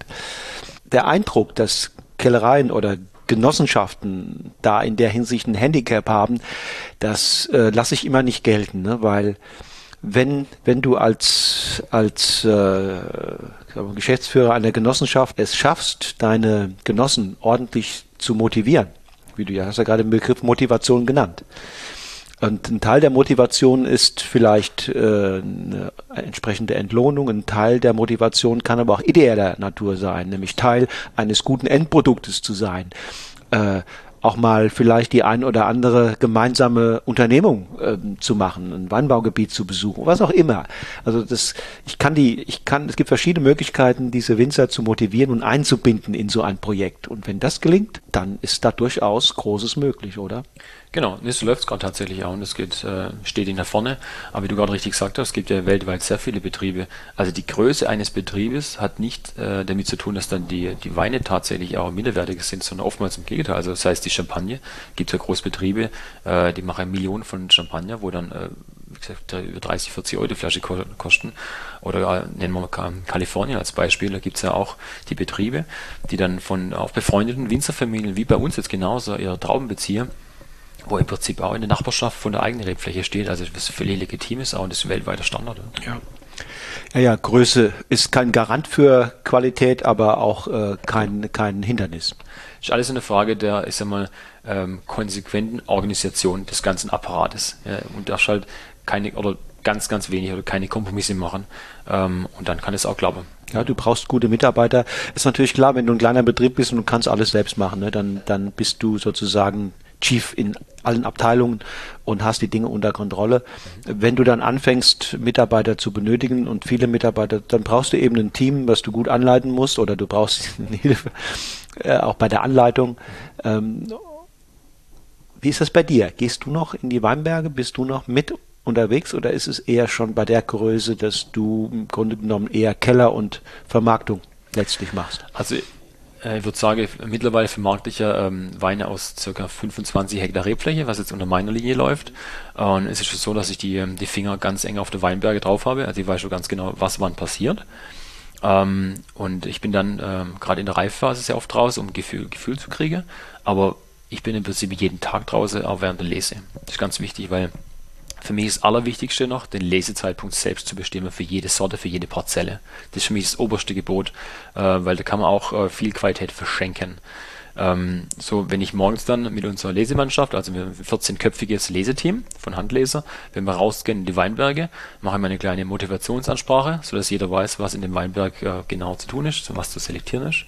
Und danach fahre ich die Weinberge ab und beiß auf die Beere, beiß auf die Kerne, auf die Beerenschale und check dann den Reifezustand nicht nur mit Öchsle, mit dem Refraktometer, sondern auch ganz klar, wie sind die, sind die Kerne, schmecken sie gut, schmecken sie bitter oder nur gerbig. Und, äh, und dann kriegst du ein Gefühl einfach für den perfekten Lesezeitpunkt. Und ähm, ich habe vor kurzem mal einem, einem äh, Vertriebspartner äh, meinen Leseplan gezeigt das sah aus wie ein Kunstwerk, was da alles durchgestrichen war mit Pfeil nach hinten, Pfeil nach vorne, um einfach da ähm, in Abhängigkeit von dem Wetter natürlich, ja, ich habe glaube drei Wetter-Apps und keine ist mhm. besser wie die, ähm, das abzustimmen. Also das ist schon, äh, da bin ich immer draußen. Aber natürlich dann im Weinberg Keller dann, wenn es geht, Keller bin, also im Herz ist schon auch Weinbereitung, Önologie, das ist schon mein Herz, ganz klar. Und wenn das aber 80, 90 Prozent abgeschlossen ist, dann bin ich auch gern bei, bei den Kunden dann. Mhm. Wie viel Prozent ist Handlese und wie viel Prozent könnt ihr auch mit Maschinen holen? Ähm, genau, als von meiner Linie gesprochen, würde ich schon sagen, sind wir vielleicht bei 80, 90 Prozent Handlese, ja, und vielleicht bei, den, bei ein paar Einstiegsweinen der Wildklasse-Range um die 6 Euro vielleicht und war ein bisschen Lesemaschine dabei. Wie zuverlässig sind diese Maschinen mittlerweile? Ah, die Maschinen lesen die? gibt es mittlerweile schon sehr, sehr gut ausgereift. Die, ähm, äh, es gibt böse Zungen, die behaupten, die sind teilweise besser wie die Handleser. Finde ich nett. Handleser immer noch äh, gut, vor allem wenn du auch den Weinberg ausreitst, äh, dass man auch noch ein bisschen mit der Schere was wegschneiden kann. Aber die Lesemaschine, wenn der, wenn der Erntezeitpunkt Basistrauber gut ist, macht die Lesemaschine ähm, extrem gute Arbeit äh, und gleichzeitig kannst du noch eine frühen Morgenstunde lesen, also irgendwo zwischen 4, 5 und 6 Uhr, bekommst dann wirklich kühle, kalte Trauben. Und das ist dann aber auch wieder eine sehr große Qualitätserhaltung. Wenn du kalte Trauben verarbeitest, hast du im Keller keinerlei Qualitätsverluste. So muss man es ja auch mal sehen, ja. Wenn du jetzt den ganzen Tag liest, kommst spät nachmittags dann heim und zufällig ist ein warmer Tag mit 25 Grad, dann hast du einen badwarmen Most, dann musst du natürlich auch runterkühlen erstmal, das geht dann auch natürlich, aber du musst dann auch intern mehr Aufwendung machen, dass du kalten Saft bekommst. Ja, und es gibt ja auch ähm, Wetterwechsel, ne? Also wenn du zwei, drei schöne Tage hast, die, die, wo du weißt, die musst du nutzen, danach sieht es aus, als könnte es mal ein, zwei Wochen ähm, regnen. Mhm da ist natürlich auch die Frage, ob da nicht eine Maschine im Zweifelsfalle die ähm, bessere Alternative ist. Gut, wenn es hart auf hart kommt, äh, muss man abwägen natürlich. Ja. Mhm. Ähm, wie du sagst, wenn man eine schöne Wetterperiode hat und man denkt, ja, der Herbst ist entspannt ja. und dann kommt auf einmal so eine, äh, so eine Front, wo es heißt, oh, doch zehn Tage Regen. Ähm, also das ist tatsächlich der blanke Terror für die Win Winzerpsyche während mhm. Lese. Ja. Ähm, und deswegen, ähm, ja, das Resultat muss halt gut passen. Mhm. Hast du auch schon angefangen, Piwis zu pflanzen? Wir haben jetzt vor, vor zwei Jahren angefangen, äh, Piwis, also Pilze, widerstandsfähige Rebsorte zu pflanzen, die, die man tatsächlich dann nur, wenn überhaupt zwei bis dreimal Pflanzenschutz machen muss. Und äh, haben wir vor, vor vier, fünf Jahren ähm, sehr intensiv äh, befasst, welche Rebsorten gibt es gerade da. Haben wir dann eine weiße und eine rote rausgesucht, die mich äh, aus vielerlei Hinsicht, sowohl weinbaulich als auch sensorisch im Wein äh, knallhart überzeugt haben. Mhm. Die sind? Und, das ist einmal der rote Satin Noir, Satin Noir, und der weiße heißt der Souvenir Gris. Ja, und das Satin Noir geht im Prinzip so eine, so eine weiche Cabernet Sauvignon, Cabernet Vorrichtung, ja, ein bisschen weicher. Und das Souvenir Gris ist wie so eine fruchtige Grauburgunder. Ja. Und ähm, die sind einfach ähm, sensorisch Wein sensationell, muss man ganz klar sagen. Und äh, das ist für mich der echte ökologische Ansatz, dass du draußen im Weinberg nichts mehr spritzen musst. Also gar nichts mehr. Und vor allem hast du auch deine 15 Traktorüberfahrten nicht. Du brauchst kein Benzin mehr, hast kein CO2-Footprint, du hast einfach dann nichts mehr. Du hast nur ein bisschen Handarbeit ähm, und Laubarbeit, aber du musst nie mehr den Pflanzenschutz machen. Und das ist für mich der wahre ja. biologische Gedanke. Das ist dann auch nicht nur ökologisch, das ist dann auch nachhaltig. Ne? Du hast gerade gesagt, du sparst auch äh, Energie, Traktorüberfahrten. Ich denke auch, Piwis ähm, sind, eine, sind eine Alternative und trotzdem, immer wenn ich mit Winzern in, in Kontakt komme und, und mit ihnen rede, sind doch viele, die sagen, ja, das ist vom Grundgedanken her völlig richtig, aber, und das aber heißt, ja, aber ich liebe aber äh, Riesling, äh, Pinot Noir, ähm, so. Also will heißen, geschmacklich überzeugen sie den Winzer oft nicht. Gut, da hat es in der Vergangenheit auf jeden Fall eine, eine große Bandbreite von verschiedenen PVs gegeben und da in der Vergangenheit gibt es auch welche, wo auch sensorisch nicht rankommen. Unsere Best-of-Rebsorten, die sie jetzt durchgesetzt haben. Aber äh, wie gesagt, wir haben jetzt zwei Stück gepflanzt, wo ich ein absoluter Riese-Fan davon okay, bin, die okay, auch in verschiedene ja. Blindverkostungen jetzt locker mithalten können oder nicht sogar besser sind wie die Rebsorte, äh, die Original-Rebsorte. Ähm, ich glaube auch, die Zurückhaltung bei Winzerseite resultiert oftmals daraus, weil man denkt, hm, äh, ich muss dann die Rebsorte auch sortenrein dann verkarkten und da steht auf dem Etikett Souvenir Gris, das ist ein Name. Kennt das kann niemand, niemand ja. aussprechen, niemand kann es schreiben und es kennt niemand und niemand mag da jetzt auch noch äh, das äh, ja, soll man, erklären. Ähm, und da bin ich ja für mich ist das Ganze ja eine, eine idealistische Grund, Grundsatz Piwis. Ja. Ich muss das ja nicht als Piwi vermarkten. Also nein, für mich ist das ganz nein. klar, in der Kommunikation Cuvée. schwingt es mit, dass ich äh, in meine Cuvées mehr und mehr Piwis einsetze. Ähm, aber der Stil ändert sich dabei nicht. Ja, weil ich ganz genau weiß, die Piwis haben, die gehen in Richtung meines Stils, ganz klar. Äh, und ich muss dann diese, ähm, diese Namen, die im Prinzip wenig aussprechen können oder wollen, ähm, nicht auf in die Vermarktung gehen. Das interessiert niemand. Also es ist für mich auch wieder ein eigener Anspruch, dass ich was in sich äh, Ökologie, Nachhaltigkeit tue, dass ich die Rebsorten pflanze und zwar nicht nur ein, zwei, sondern mittlerweile auch haben wir zweieinhalb Hektar äh, Piwis, äh, sind dann nicht mehr im Versuchsstadium drin, sondern sind mittlerweile schon in der, in der Wirtschaftlichkeit drin, in der Real angekommenen Realität. Ähm, und ähm, ja, da gibt es gerade einen Winzerkollege hier aus dem Ort, Also er und mir sind im Prinzip, äh, was die Rebsorte Satinois angeht, eigentlich in ganz Württemberg äh, führend. Wir stellen da 90 Prozent von der Rebfläche. Ähm, und äh, ja, also ich halt große Zukunft, Piwis, mhm. aber ja, äh, in der Vermarktung eher in, als Cuvée zu sehen, äh, wie mhm. als irgendein neuer Name dem Kunden äh, nahezulegen. Weil da wird es irgendwann kompliziert und Wein soll immer auch letztendlich nur Genuss und Spaß machen. Mhm, genau. Und ich meine, es gibt ja immer auch die Möglichkeit zu sagen, ich setze die Piwi, äh, die Piwis, die Weine in, in, in einem Basis- oder im mittleren äh, Segment ein. Ich, ich muss ja da mein Spitzensegment überhaupt nicht ähm, verändern. Genau. Ähm, und damit wäre natürlich eine Menge gewonnen. Ne? Genau. Also absolut. Ich bin ein riesiger Fan davon und die Überzeugung, dass man einfach Pflanzenschutz äh, einspart, ähm, das ist Puls der Zeit. Gucken wir mal hier, was. Mhm. Das ist ein Rosé, du nennst ihn äh, Senier. Ja, das ähm, Rosé wundert mich bis heute noch, weil ich habe ja damals, ich glaube, eine 10. 11. Klasse Französisch mit Vierer abgewählt. Okay. Und jetzt steht Senier auf mir. Jetzt Ticket. steht hier. Was ist los, ja? Was ist los? Ähm, aber Rosé äh, ausbluten hört sich nicht so cool an, ähm, was die Übersetzung ist, oder Saftabzug. Ähm, ja, Im Prinzip ist so, ähm, der Rosé ist ein sehr, sehr wichtiger Rosé, aber kein Schubladen-Rosé. Kein süßes Sommerwässerle, Wolfgang, sondern ein richtig schön trockener Rosé mit gerade mal ca. 3, 3,5 Gramm äh, natürliche Fructose.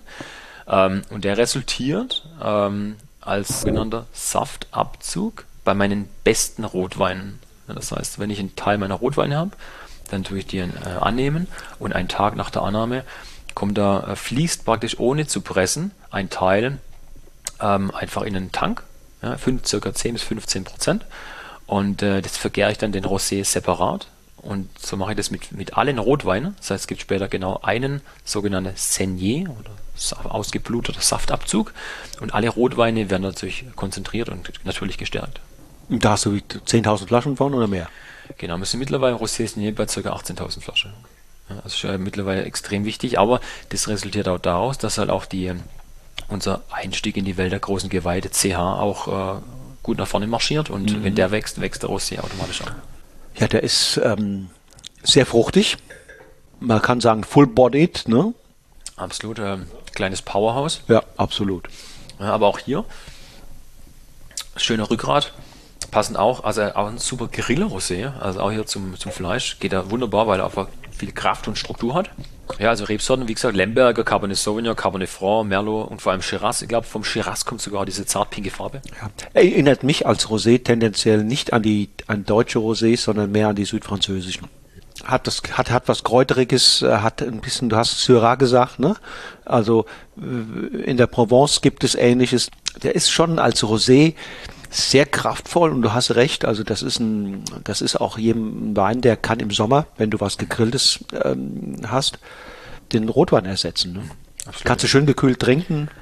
Wird praktiziert. Ja. So, absolut, ja. Also ich habe auch viele, ähm, viele Kunden, die das an eine Magnumflasche kaufen, 1,5 Liter in so eine große Eiskühle reinstellen und dann habe ich äh, neben Grille die Flasche leer zwitschern. ja. Ja, da, da sehe ich ihn. Also das ist nicht so dieses, dieses zarte, dieses zarte Blümlein, sondern das ist ein echter Kerl, ne? okay, unterschreibe ich so.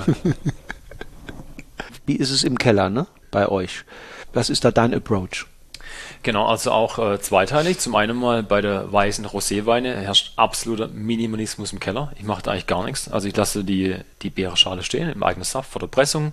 Dann wird es gepresst und dann sind die, die Weißweine, ich sag, ähm, Großteil spontan vergoren und dann Teil normal vergoren.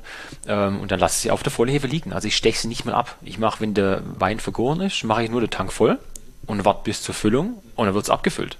Also da gibt es überhaupt kein Hokuspokus, kein Rezept oder sowas. Ich mache im Prinzip nur der Wein vergoren. Natürlich verkoste ich jeden Tag. Also ich bin schon aktiv begleitend und verkosten da, aber im, äh, wenn alles normal läuft, muss äh, nichts äh, intervenieren. Vielleicht mal die Gärtemperatur mal hoch oder runter stellen. Mhm. Aber sonst sind wir schon sehr defensiv, was angeht, bei der weißen Roséweine. Mhm. Jetzt bei der Rotweine im Gegenteil. Ähm, da haben wir den, zum einen den Saftabzug, dass wir den Rosé abfließen mhm. lassen. Und danach wir, ähm, weil ich äh, ein sehr großer Fan bin von parzellengenauer Vergärung. Das heißt, wenn man einen kleinen Weinberg lese, dann kommt der bei uns nicht irgendwie in einen großen Tank rein, sondern in einen ganz kleinen Zuber. Wenn es mal 5, 700, 800 Kilo noch sind, wird das separat vergoren. Mhm. Und das ist alles Handarbeit. Da haben wir eine, äh, eine Krücke und dann ähm, nehmen wir die Maische, ähm, dass sie äh, zwangsläufig durch die alkoholische Gärung, durch das CO2, was sie entbindet, wieder unter, untergestoßen wurde. Ähm, das machen wir zum einen. Und dann, was, wir eine, was bei uns auch ziemlich einzigartig ist, das habe ich ja von ähm, ähm, aufgeschnappt in meinem Werdegang, äh, haben wir eine, eine Luftlanze dass ich während stürmischer Gärung, also wenn die Hefe richtig aktiv ist und dann auch ähm, im Prinzip stürmisch aus dem Zucker Alkohol macht, aber eine Luftlanze, wo Umgebungsluft, äh, frische Umgebungsluft mit 5, 6 Bar äh, im Prinzip äh, unter den Maischekuchen mhm. äh, geleitet wird. Und es sieht es aus, ich nenne es so äh, vulkanisieren. Ja, dann gebe ich einen, einen, Stoß, Luft, und dann entbindet sich die ganze CO2 und schäumt über im Prinzip. Mhm. Ja, wird der ganze Maischekuchen auf einen Schlag wieder schön befeuchtet. Dann können neue Farbstoffe und Geschmacksstoffe aus den Beerenschale rauskommen. Ähm, und gleichzeitig versorge ich die Hefe mit, äh, mit Luftsauerstoff, dass die auch saubere Gärarome bildet. Äh, dann habe ich eine, schon eine Farbstabilisierung am Start ähm, und auch die Gerbstoffe frühzeitig harmonisiert. Und das, das Komplex ist ein bisschen so, ähm, das sieht man noch nicht so überall, also dass man einfach aktiv Luft in, während der Gärung einbringt. Wo wird das schon eingesetzt, außer bei dir? Wo hast du es her? Ja, ich habe das beim Weingut Heinrich in Golz das erste Mal gesehen. Der das war, glaube ich, einer der ersten Bereitung, der das so gemacht hat, ein Großmaßstab auch. Und äh, ist ja international mal, mal hier, mal da. Ähm, ja, Im Prinzip ist es ähnlich, wenn man jetzt einen Wein ähm, ja, Delestage, eine Remontage macht, also Wein abpumpt und dann über Luft wieder über Schwall zurückpumpt, dass er auch natürlich Luft kriegt. Ähm, aber ich mache das so wie gesagt mit einer Lanze und dann kann man es schön dann mit der Luftlanze von Zuber zu Zuber gehen, dann schön auch immer überschwallen. So, das ist im Prinzip sehr wichtig. Dann wird gepresst äh, und dann lege ich sie ziemlich äh, trüb nach der Pressung in meine Barks aus Schwäbischer Eiche eigentlich. Da natürlich wichtig, nicht, nicht viele neue Holzer zu nehmen, sondern wie gesagt, der Wein, die Fruchtigkeit des Weines, die Würzigkeit des Weines soll im Vordergrund stehen. Ähm, und nicht irgendwie die Holzaromen. Das ist immer ganz, ganz wichtig. Ich brauche keine Motorsäge, um Rotwein mhm. zu trinken, sondern schönen Wein. Und ähm, wie gesagt, das schaffe ich gerne mit Barks aus Schwäbischer Eiche, weil ich finde, die passen besser zu Lemberger und Co. Ähm, und äh, ich glaube, das ist so ein, äh, ja, das ist ziemlich trüb und lange ohne Schwefel lagern lasse. Also bei uns im Eiskeller. Äh, 150 Jahre alter Sandstein-Gewölbekeller, hat so 10 Grad Celsius die ganze Zeit, also ziemlich kühl, gleichbleibende ähm, Temperatur. Ähm, wie gesagt, hohe Luftfeuchtigkeit, hast wenig Verluste, also nur ein geringer äh, Angels Share, geringer Anteil der Engel. Und da kann ich die Weine über ein Jahr ohne Schwefel liegen lassen auf der Hefe. Und sie können sich dann sehr, sehr schöne, feine Lageraromen entwickeln. Hingegen, wenn ich jetzt den Wein früh schwefeln muss oder will, das ist ja je nach Sicherheitsgedanke eines Winzers, dann habe ich den Wein frühzeitig konserviert und entwickelt sich diese schöne, würzigen äh, Lagerarome. Und das ist für mich ganz enorm wichtig mhm. bei großen Rotweinen. Mhm. Mhm. Und dann ziehst du sie wann ab? Genau, also wie gesagt, zwischen dreiviertel Jahr oder eineinhalb Jahre mhm. werden sie von der, von der groben Vollhefe dann abgezogen, das erste Mal Luft bekommen, ganz zart geschwefelt und dafür nochmal ein bis eineinhalb Jahre weiterreifen. Also so dass sie zwischen 20 und 50 Monate je nach Stil okay, reifen dürfen. Das also heißt, manche Weine kommen erst im dritten, vierten Jahr, nachdem sie geerntet worden sind, in den Handel. Genau, also die große Geweihe haben das Regime 30 Monate mhm. äh, Lagerung und dann nochmal ein halbes Jahr Flaschenreife mhm. mindestens. Okay. Ein eine, eine großes Thema interessiert mich noch, das ist das Thema wie gehen wir im Weinbau in den nächsten 10, 20 Jahren am besten vor? Gerade wenn wir jetzt vielleicht auch äh, eine grüne Bundesregierung bekommen, um, um die große Frage, nicht Ökologie im Weinberg, das ist ja auch eine große Frage, aber noch größer ist die Frage für, aus meiner Sicht der Nachhaltigkeit. Ne? Da hast du ja eben schon mal gesagt, Piwis ist eine Antwort auf diese Herausforderung. Absolut. Ähm, was gibt es noch? Was können wir noch tun, um, um, um, um diesen Weinbau in ein Gesamtkonzept, in ein zukunftsfähiges Gesamtkonzept auch einzugliedern? Genau, also Piwis, äh, habe ich gerade vorhin schon eingehend erwähnt, ist ja im Prinzip für mich eine sehr feste Säule. Äh, und eigentlich ist es nur die logische Konsequenz von dem, was die Politik so ein bisschen vorgibt gerade. Ähm, ähm, zum einen gibt es natürlich auch noch die ganze Düngung. Ja? Also in der Vergangenheit wurde sehr viel Mineraldünger ähm, geleistet, wo dann auch das, ins Grundwasser ein bisschen geht. Ähm, ich bin der Meinung, für einen, äh, einen Wein, wo geringe Erträge angestrebt sind, oder ist überhaupt gar notwendig, äh, pure Stickstoff zu geben. Mhm. Das ist für mich eigentlich, ähm, das machst du nur noch alibimäßig. Also ich mache das seit einiger Zeit nicht, das macht gar keinen Sinn eigentlich. Ähm, natürlich, wenn du hohe Erträge fährst und wenn man sieht, dass der Wenger abgehungert ist und abgemagert ist, mhm. dann ähm, musst du ein bisschen Power geben, aber das kannst du in Form von Stallmist machen oder von mhm. natürlichem Humus mhm. natürlich. Ja. Es gibt ja viele Weinbaubetriebe, die sich eine eigene, eine eigene Trash, eine eigene Miete äh, sich da anziehen und es dann äh, natürliche Kreislauf wieder reinbringen. Ja, wir zum Beispiel werden auch unsere ganze Kämme, wenn wir unsere Trauben abgebärt haben, kommt alles zurück in den Kreislauf. Mhm. Ähm, also, wie gesagt, ähm, Nitrat, äh, Düngung ist ein großes Thema, Piwi ein großes Thema wegen Pflanzenschutz, weil das will ja auch reduziert werden. Ähm, so genau, also die kleine Bienenfreundlichkeit liegt ja auf der Hand. Äh, das heißt, mit Begrünungspflanzen zu arbeiten. Ähm, also wir pflanzen auch da Begrünungsmischungen ein, dass wir einfach die, das, ja, moderner Begriff halt Artenvielfalt äh, auch real draußen im Weinberg mhm. sehen. Mhm. Und, äh, und natürlich auch die ganzen äh, Geschichte, dass der, der Unterstockbereich halt auch äh, mechanisch bearbeitet wird, nicht nur abgespritzt wird. Ähm, habt ihr auch sogenannte Ausgleichsflächen? Nee, es gibt für uns tatsächlich nicht. Also mhm. wir haben nicht, äh, nicht mhm. gefordert, wir sind zum Gebiet, ähm, mhm. da ist es nie ein Thema. Naja. Ah, das wäre ja auch so ein Gedanke, ne? dass man sagt, Mensch, wir haben hier 40 äh, Hektar oder was auch immer, äh, einen halben Hektar oder ein Viertel Hektar oder so, den, den, den roden wir und stellen da Bäume drauf und machen Hecken oder was da einfach um, um Grunde genommen um diese um diese eine einerseits Monokultur da der Natur ein bisschen was zurückzugeben. Ne? Ja, völlig korrekt. Also der, der Gedankengang ist schon richtig, dass man im Grundsatz äh, das etwas ausgleicht, weil wir tatsächlich faktisch eine Monokultur haben. Ähm, ja, ich sag mal, in der, in der Praxis äh, finde ich das jetzt nicht so äh, nach große Umsetzung, aber ich glaube, das ist ein richtiger Gedanke, Wolfgang, ähm, dass da was passiert und äh, vereinzelt geschieht es ja auch schon. Ähm, so, jetzt bei uns war das jetzt noch kein großer äh, Ansatz oder ein Druck von oben, äh, da jetzt eigentlich zu machen. Das stimmt. Die, die Gedanken, das Gedankengut ist richtig, äh, so bis jetzt ist nicht am Start. Mein Gedanke war auch in, oder auch die Frage war, nicht, was haben wir heute schon, ne? Ja, ja. Was machen wir heute schon so, sondern wie könnte sowas, so eine zukunftsfähige Weinbaulandschaft in Deutschland aussehen, die sich dann einbaut in so ein gesamtökologisches, nachhaltiges Denken. Ne? So, du hast jetzt hier einen roten eingeschenkt, der von der Farbe her ja nun wirklich sehr, sehr dicht daherkommt, so mit einem ja, ganz dichten Rubin und in der Nase so eine Kombi hat zwischen einer schönen Kirschfrucht auf der einen Seite, da schwingen rote, schwarze Beeren mit, da schwingen auch so kräuterige würzige Noten mit, fast auch ein bisschen nicht nur herbwürziges, auch ein Tick süßwürziges ähm, ist dabei, so eine ganz leicht auch rauchige, speckige ähm, Note, wie sie manche Rhone-Weine auch haben. Was ist das? Genau, also ist der CH, der Einstieg in die Welt der großen Geweihe. So heißt der Wein. CH. CH. Christian Hirsch. Ja, also heißt nicht Schweiz, und äh, eigentlich nur zufällig Christian Hirsch. Ach, zufällig. also äh, Cuvée Hirsch ist der offizielle okay, Name. Cuvée Hirsch. Aber natürlich, äh, und das sage ich immer gerne dazu, ich werde natürlich den Teufel tun, einen schlechten Wein in eine Flasche reinzufüllen, wo CH, also meine Initialen draufstehen, Wolfgang. Ähm, genau, also da geht der Spaß dann richtig los äh, beim CH.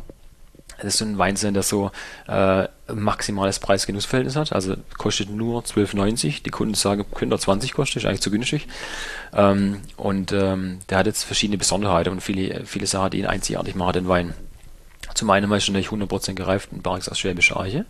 Äh, aber nur vielleicht knappe 30% neu. Also wirklich nicht viel Neuholz dabei. Ähm, aber für mich, und das ist ja, ähm, deswegen ist ja auch äh, der, meine Visitenkarte dieser Wein, äh, er widerspiegelt auf äh, verschiedene Hinsichten meinen mein Werdegang. Zum einen die Rebsorte, also da hat es natürlich auch einiges an, an Cabernet drin, äh, Merlot. Ähm, also er hat auf jeden Fall einen internationalen Touch, der Wein. Mhm. Aber, aber auch Lemberger. Ne? Aber, und deswegen, die im, im Konzert spielt Lember, Lemberger immer Nummer eins, die, die erste Geige, ist er heimatverliebt mit schwäbischem Herz. So, und deswegen ist ein Wein, der, äh, wie gesagt, sehr, sehr würzig, fleischig ist, enorm vollmundig und lang. Ähm, und die große Besonderheit ist, und das, äh, da haben wir lang gerätselt, wie man das betitelt, der ist sogenannt Aged Reserve. Das heißt also, ohne Jahrgang. reife Reservejahrgänge begleiten den Wein, der ist formell ohne Jahrgangsangabe. Jetzt in dem Wein haben wir drin ca. 70% 18er Jahrgang, aber 30% von dem Wein ist von reifen Reservejahrgänge, die teilweise bis zu 50 Monate in den Barrix aus Schwäbisch Ache drin waren. Das heißt also, ich habe Weine aus dem Jahrgang 17, aus dem 16er, sogar aus dem 15er Jahrgang, sind in dem Wein drin. Mhm. Das macht ihn einfach in der, ich sag mal, knapp über 10 Euro Preisklasse schon wahnsinnig attraktiv. Und äh, also das ist mein, mein Wein. Also wenn du mich fragst, ey Christian, welcher Wein bist du? Okay, CH, das bin ich. Ja, ganz klar. Sehr zum Wohl. Sehr zum Wohl. Ja, Bitterschokolade kommt mir jetzt, also bei jedes Mal, wenn ich reinrieche, ist es ein bisschen anders. Das ist das, was ich vorhin mal gesagt habe. Ähm, du meinst gehobener Mainstream? Genau, genau. Das ist das. Das ist genau bei diesem Wein, finde ich das wieder, diesen, diesen Begriff. Das ist schon gemacht, um, um auch viel, viele Menschen abzuholen, um nicht nur äh, die, die, die Freaks abzuholen. Damit holst du ähm, mehr Menschen ab, bin ich mir ganz sicher. Viele Menschen, die da reinriechen, da reinschmecken, sagen, wow, wenn das, wenn so Rotwein ist, da muss ich sagen, da könnte ich vom Bier oder vom, ich weiß nicht was, von welchem Getränk auch mehr überlegen, nochmal das Thema Rotwein für mich äh, neu zu denken. Weil weil du es ihnen einfach machst. Das ist der Punkt hier. Du, du zeigst äh, einerseits Fülle, ohne dass die Fülle nun wirklich viele Ecken und Kanten hätte. Ne? Du machst es ihnen einfach, weil, weil es sehr smooth im, am Gaumen zugeht. Also das, das cremige, zarte, ohne Kitsch. Aber, aber eben einfach füllig das, wenn ich jetzt Gäste hätte, ne? Wir sind am Grill und ich habe da Wurst runtergeholt und ein Stück Fleisch und, und, und es ist auch so eine Stimmung, sagen wir mal, wo man jetzt nicht im Wein jetzt alle Feinheiten beobachten kann. Das kann man ja gar nicht immer. Das ist ja nun kein Verkostungssetting, ne? Und dann so ein Wein ausschenkt, der ist sehr direkt, der spricht dich direkt an, der muss nicht entdeckt, erobert und mit dem muss man nicht erst lange äh, in Quarantäne gehen, um ihn so. Und das bringt er alles mit. Das, glaube ich, ist das äh, USP. Genau, also vor kurzem hat jemand zu mir gesagt, das ist eigentlich ein Body Bodybuilder, aber er ist smart. Er ist ziemlich smart, er ist feingliedrig, äh, aber trotzdem zeigt er seine, seine Stärke recht gut. Und ähm, ja, also es hat ja irgendwo einen Grund, warum der zum wiederholten Male in verschiedene Blindverkostungen immer da vorne abgeschnitten hat. Und so da kam es damals auch im DFB zustande, dass der ein, dass es, dass es zum zweiten Mal in einer verdeckten Probe jetzt weitere zwei Jahre im Prinzip wenn nicht nur Geister in Fußballstadien sind, äh, da am Start zu sind. Aber Hat der Fritz Keller mitverkostet, oder? Und äh, das war kurz, äh, kurz bevor er eingetreten ist. Sehr gut. Guter Conor Wolfgang. Ähm, äh, und äh, ja, das war vorher schon. Äh, aber das ist natürlich für mich gespenstisch, wenn du tatsächlich in mein zweites Mal in der großen Runde in dem, in dem VIP-Bereich bei den äh, Fußballspielen praktisch dann den, die Cuvée, die kräftige Rotwein-Cuvée-Kategorie belegen darfst. Das ist ja eine große Ehre letztendlich. Und äh, also ja, wie ist denn jetzt deine Prognose für das DFB-Finale in Berlin? Ähm, mit Zuschauer oder ohne? Ich wünsche mir natürlich mit Zuschauer, weil dann wäre dieser mein Arm statt. äh, aber äh, es bleibt spannend. Gerade ist ja wirklich jede Prognose ein nur ein Gewürfel. Ähm, ja, ich glaube mal dran. Ja, ich glaube mal dran. Christian, was treibt dich eigentlich sonst noch um im, im Leben? Wir haben viel über Wein geredet, äh, über äh, deine Vorlieben. Was gibt's noch? Bleibt da noch Zeit? Äh, genau, also wir haben es gerade vorhin auch schon gesagt, die Zeit muss man sich immer rausnehmen. Ja, ich glaube, selbst wenn der Tag 30 Stunden hätte, dann äh, würde er wahrscheinlich trotzdem ähnlich aussehen, proportional möglicherweise.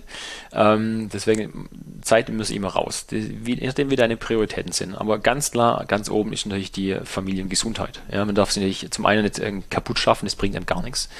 Ähm, und zum anderen natürlich die die Familie auch Rückgrat im, im, im Alltag, im Leben und absolut Lebensmittelpunkt. Und jetzt mit unseren äh, drei Kindern und meiner Frau ist natürlich schon, äh, wir sind sehr glücklich, dass wir jetzt gerade äh, gesund zusammen sein dürfen. Ähm, natürlich die Kehrseite von Corona ist, dass ich jeden Abend im vergangenen Jahr daheim war. Ja, und äh, unsere einjährige Tochter, die Mathilda, die hat im Prinzip, konnte ich jeden Abend ins Bett bringen. Ähm, ja, das ist ja, sonst wäre ich öfters mal auf Präsentationen, Weinprobe gewesen und weg. Und so konnte ich die Familienzeit noch besser nutzen. Ähm, so, das ist mir äh, doch enorm wichtig. Ja. Und deine Frau arbeitet mit? Meine Betrieb? Frau ist bei Präsentationen ab und zu dabei. Mhm. Äh, die ist vom Herzen aber tatsächlich Lehrerin. Mhm. Ja, das macht sie auch sehr, sehr, sehr, sehr gern und lieb. Mit Kindern kann sie sehr, sehr gut. Das ist so die, die Mischung zwischen freundlich und autoritär. Ja, das macht sie in der Ehe auch ganz gut tatsächlich. ähm, aber ansonsten, äh, genau, so Probein gehen wir gemeinsam, Präsentationen für uns, das passt. Mhm. Genau. Und was wünschst du dir für die Zukunft? Ja, für die Zukunft im Prinzip, dass ähm, ja, die Begeisterung für Wein äh, einfach hoch bleibt, äh, dass wir gesund bleiben, dass wir ähm, dass der Papa auch gesund bleibt. Ja, alle, dass das Team gesund ja, bleibt, ist das ja. Allerwichtigste, ja, natürlich haben wir schon gesagt, ja, die Eltern natürlich immer noch Rückgrat äh, des Ganzen.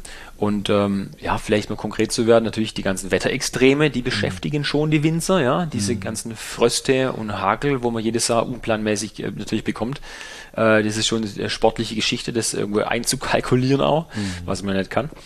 Ähm, aber im Großen und Ganzen freut es mich vor allem gerade, dass jetzt die Deutschen mehr und mehr die deutschen Weine und jetzt auch mehr und mehr der deutsche Rotwein auch erkennt. Und das ist ja auch meine Mission da, ähm, das auch, äh, auch national, denn nur lokal im Ländle hier, sondern auch äh, überregional äh, ins Glas zu bringen.